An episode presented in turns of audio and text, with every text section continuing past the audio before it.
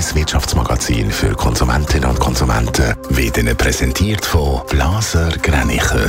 Immobilienkompetenz seit Jahrzehnten. blasergreinicher.ch Dave Burkhardt. Der Pharmazulieferer Lonza kommt das Ende der Corona-Pandemie zu spüren über. Mittlerweile produziert der Konzern mit Sitz im Wallis keinen Corona-Impfstoff für Moderna mehr. Und das zeigt sich eben auch in den Zahlen. So ist der Gewinn im vergangenen Jahr im Vorjahresvergleich um 46 Prozent auf 655 Millionen Franken zurückgegangen.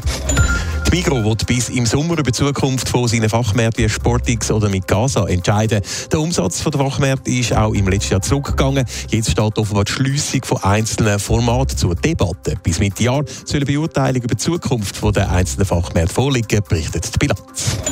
Der Kreditkartenanbieter Visa profitiert weiter von der Kauf- und Reiselust von seiner Kundschaft. So hat der Erlös im ersten Quartal vom laufenden Geschäftsjahr um 9% auf 8,6 Milliarden Dollar zugenommen. Der Gewinn hat um 17% auf fast 5 Milliarden Dollar zugelegt.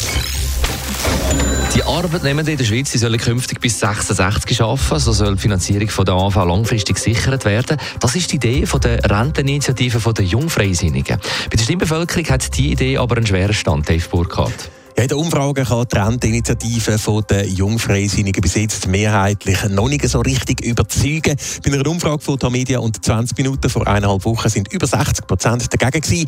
Bei der ersten Umfrage von der SAG, die heute publiziert wurde, ist, sieht es zwar ein bisschen besser aus, allerdings lehnen auch da 53 Prozent die Vorlage ab.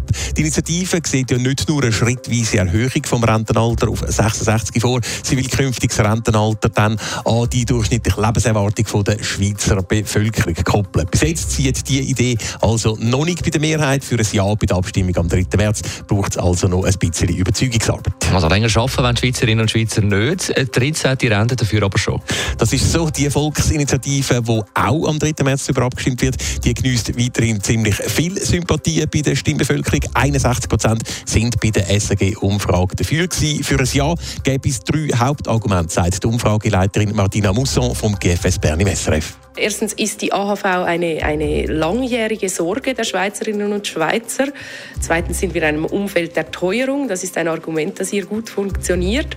Und drittens ist offenbar auch das Gefühl ein bisschen vorhanden, dass jetzt die Bürgerinnen und Bürger des Landes einmal an der Reihe wären. Hauptargument gegen die 13. AV-Rente ist die Finanzierung. Die könnte entweder über zusätzliche Lohnprozent oder dann eine Erhöhung von der Mehrwertsteuer passieren.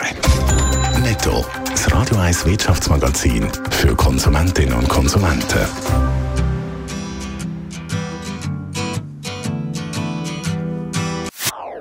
Das ist ein Radio 1 Podcast. Mehr Informationen auf radio1.ch.